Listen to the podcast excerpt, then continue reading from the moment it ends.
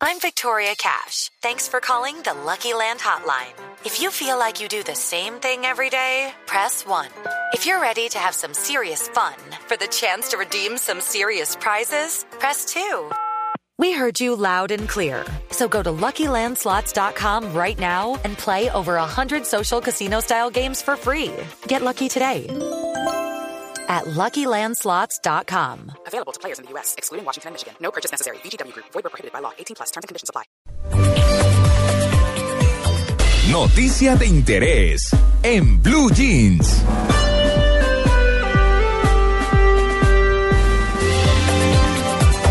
A propósito de esto que estamos hablando de ejercicio y de adelgazar, pero de otra forma, no estamos hablando hoy ni dando dietas milagrosas ni nada, sino ayuditas, cosas que ayudan, como cerrar el pico, por ejemplo, ¿no? Esa es una. Esa es la única. Esa es la única. Esa es una de las más importantes sin, sin, aguantar hambre ni nada, mucho menos. Pero mire, vamos a hablar de otro tema muy rápidamente, que es el tema de, de, de los azúcares de mentiras, como digo yo, o la fructosa o cualquiera de esas. Los científicos han hecho algunas pruebas que demuestran que este tipo de azúcares dan más hambre. O sea, si, bien es cierto que usted está consumiendo menores o menos calorías, también es cierto que al consumir este tipo de endulzantes le hace dar más hambre. Le da más hambre, entonces usted deja, se, se toma el cafecito sin azúcar, eh, sino con estos endulzantes o el jugo o lo que usted quiera, pero al ratico está que ladra. Ese es, ese es el, el estudio. Por eso eh, tenemos a una invitada muy especial que es Alicia Clever. Ella es nutricionista y directora del Centro de Nutrición y Medicina Integral. Doña Alicia, muy buenos días.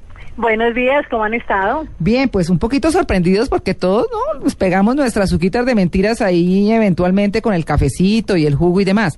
¿Qué hay de cierto en este estudio?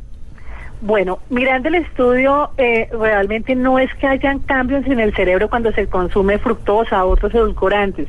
Lo que pasa es que la fructosa se va a, a metabolizar en el hígado. Mm. Cuando llega esta fructosa al hígado, eh, lo que hace es estimular unas hormonas que son las que ayudan a todo este proceso de, de la, del metabolismo, como es la, la, la, insulina, como es la leptina, y está una, una que realmente casi no conoce la gente, que es la grelina.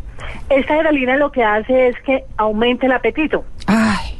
Y las otras la inhiben. Entonces, cuando el de la fructosa llega al hígado, entonces disminuye la saciedad y se aumenta la grelina, aumentando las ganas de comer. Entonces, eh, se lleva ese estímulo al cerebro a las células del cerebro y empieza uno con más apetito, con ganas de comer más. No, eso es como, suena como al que en, en esas hormonas el que peca y reza empata, suena como lo mismo. lo que pasa es que en las dietas o en los planes alimentarios que yo hablo, porque no debemos hablar de dietas, porque la dieta significa no comer. Mm. Simplemente nosotros los nutricionistas lo que hacemos es organizarle la comida a las personas. No es tanto quitar comida ni evitar que coma azúcares, el problema son los excesos. Mm. Si yo me como la cantidad de nutrientes que requiere mi organismo, dependiendo de todas las, las actividades que yo tenga, eh, voy a mantenerme en armonía. Pero si yo me excedo en esto, pues vamos a tener problemas. Claro, eh, eso es un poco complicado, ¿no? El, postrecito después del almuerzo, ¿no? Pero lo que pasa es que estamos muy acostumbrados al dulce, por ejemplo, y a las harinas. Nuestra cultura alimenticia es de harinas. Ese es el problema, pero si, si vamos a mirar, una alimentación saludable requiere más o menos el 50% de las calorías a despensa de carbohidratos, que ahí tenemos las harinas, los azúcares, las grasas. Entonces, eh, tampoco es tan grave. El problema son los excesos. Si yo me como la cantidad de carbohidratos que requiere mi cuerpo para tener la energía necesaria para mi trabajo, pues voy a mantenerme bien. El problema es que uno pasa por una tienda de pan y ve que están sacando el pan y no se come un pan, sino que se come la bolsa de pan. ya me hizo dar ganas. El problema. que Tito ya, tiene hambre. ya se me abrió el apetito. ¿No ve?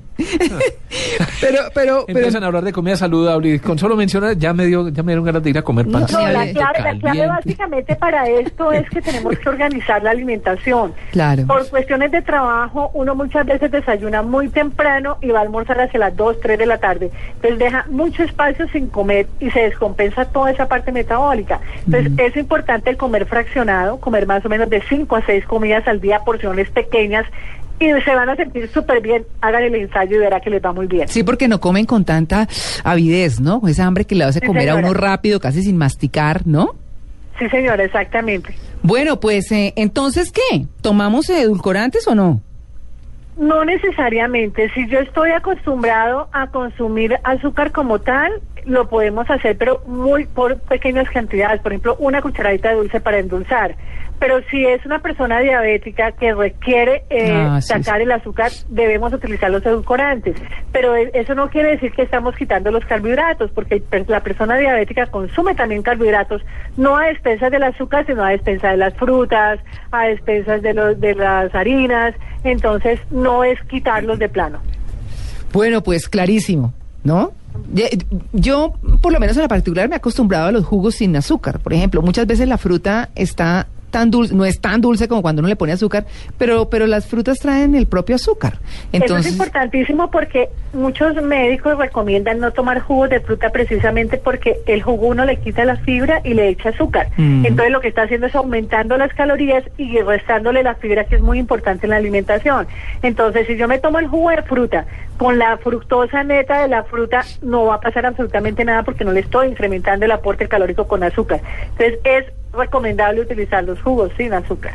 Jugos sin azúcar, claro. O comerse uno la fruta. Miren, mm, por lo menos eh, eh, hay muchas personas que cuando tienen sed cogen una mandarina y se comen la mandarina. Se les quita la sed, pero además están comiendo fibra eh, y se, están alimentando bien y rico. Lo horrible es el perfumito que le queda a uno. Ah, no, pues usted queda, o cómase un banano o una naranja, si eso queda uno. Una ciruela, una ciruela, una ciruela no deja olor. Sí, Ah, de acuerdo. sí, y tiene mucho juguito. Cuando uno las muerde, se Sí. agua la boca, ¿no?